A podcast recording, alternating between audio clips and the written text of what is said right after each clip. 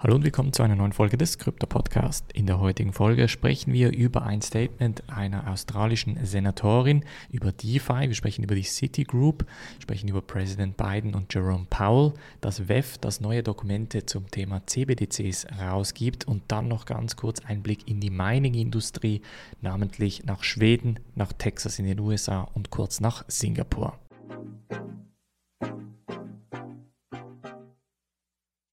Springen wir in diese erste News Story und zwar geht es um ein Statement einer australischen Senatorin, nämlich Jane Hume, die sagt, dass das Thema dezentrale Finanzsysteme, also DeFi, für Australien eine enorme Chance bieten würde.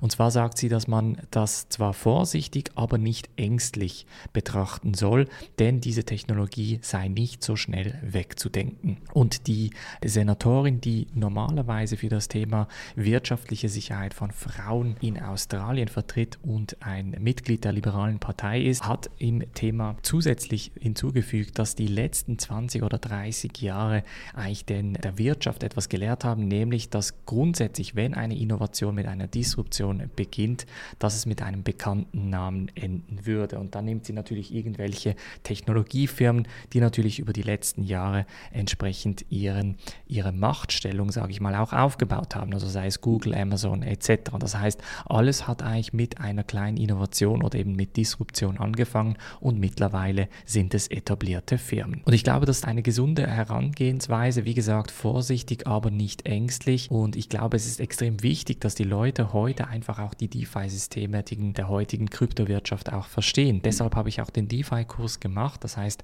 auf bluealpineresearch.com slash Kurse könnt ihr euch den DeFi-Kurs runterladen, um das Thema DeFi von A bis Z kennenzulernen. Nun springen wir in die USA, denn die Citigroup hat einen neuen Head of Digital Assets, also einen Manager für die digitalen Vermögenswerte angestellt. Und zwar wird der in dem institutionellen Bereich von der Citigroup arbeiten und er gehört zu den etwa 100 zusätzlichen Leuten, die für die digitalen Vermögenswerte jetzt neu bei der Citigroup angestellt werden.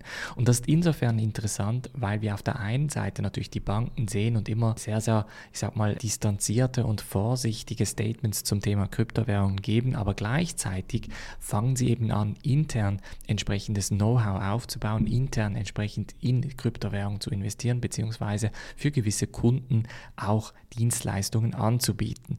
Daher ist eben extrem wichtig, die Aktionen dieser Banken und diese Statements entsprechend zu evaluieren, zu verstehen, aber dann gleichzeitig auch zu beobachten, was sie dann schlussendlich machen und nicht das, was sie effektiv erzählen.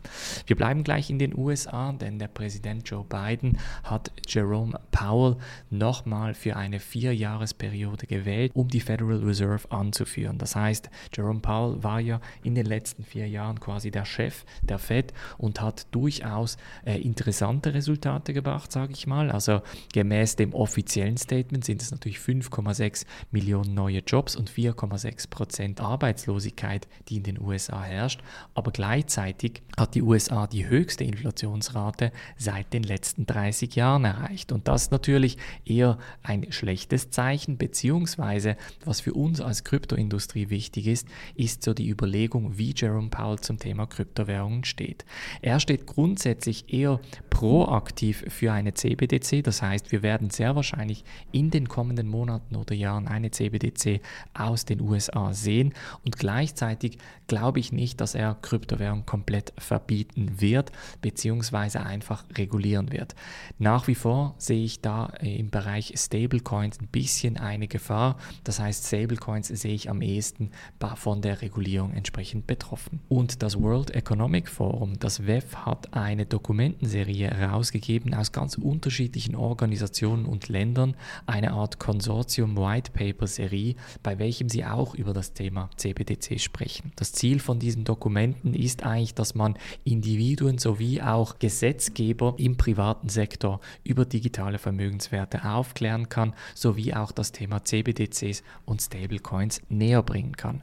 Auch hier wieder sehr, sehr stark der Fokus auf illegale Aktivitäten, auf Regulierung, auf dass man es kontrollieren muss etc. Sehr, sehr wenig Worte über das Thema Kryptowährungen allgemein. Das heißt, der Fokus, wie gesagt, auf Stablecoins und CBDCs. Diese sind definitiv den unterschiedlichen Staaten ein Dorn im Auge und daher erwarte ich da entsprechend die größte Regulierung. Und wir bleiben gleich beim Thema Regulierung und sprechen über das Thema Bitcoin Mining. Da gibt es nämlich drei verschiedene Ansätze, wie man mit dem Thema Bitcoin Mining bzw. dem Energieverbrauch von Bitcoin Mining umgeht. Und zwar ist jetzt ein Statement von Schweden herausgekommen, dass in der ganzen EU ein Verbot von Proof of Work Kryptomining durchsetzen möchte. Das heißt, das Ziel, dass man in dem EU-Raum eben kein Bitcoin Mining und ähnliches Mining, also auch das traditionelle Ethereum Mining Stand heute entsprechend verbieten möchte. Und das hat doch sehr starke Kritik ausgelöst, unter anderem auch von Melanion Capital. Das ist eine Paris-basierte Investmentfirma, die ein Bitcoin-ETF hat. Und da sagt Melanion entsprechend, dass es absolut nicht im Verhältnis stehe, das Bitcoin-Mining in Europa zu verbieten. Auf der einen Seite, auf der anderen Seite wäre in diesem Modell halt nicht drin, dass wenn die Bitcoin-Mining-Aktivität steigen würde, würden ja auch die Preise steigen. Wenn die Preise für Strom steigen, würde Bitcoin-Mining wiederum nicht profitabel sein und die Bitcoin-Miner würden in Regionen wechseln, die entsprechend günstiger Strom anbieten. Von daher wird halt wirklich nur eine Seite von Bitcoin Mining betrachtet, anstatt dass man die Perspektive innehat, wie könnte man vielleicht erneuerbare Energien in das Bitcoin Mining bringen oder wie könnte man vielleicht zusätzliche Energie, die verschwendet wird, brauchen, um Bitcoins zu meinen.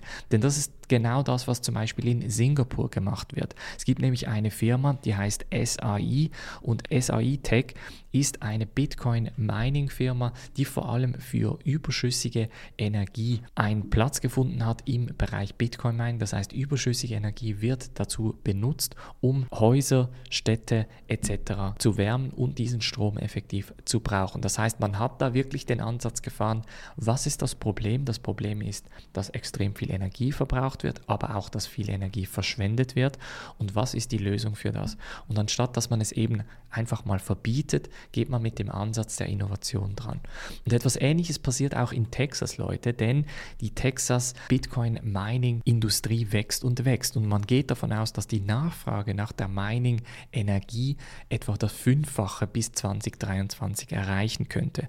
Und wieder könnte man jetzt da mit einer Angstpolitik rangehen und sagen, okay, das Problem ist eben, dass das Bitcoin Mining extrem steigt, anstatt zu sagen, ja, aber vielleicht ist da entsprechend eine Innovationsmöglichkeit vorhanden. Vielleicht kann man weitere Industrien oder eben Firmen in die Region bringen und dementsprechend das Bitcoin Mining auf der einen Seite fördern, aber auch gleichzeitig vielleicht erneuerbare Energien fördern.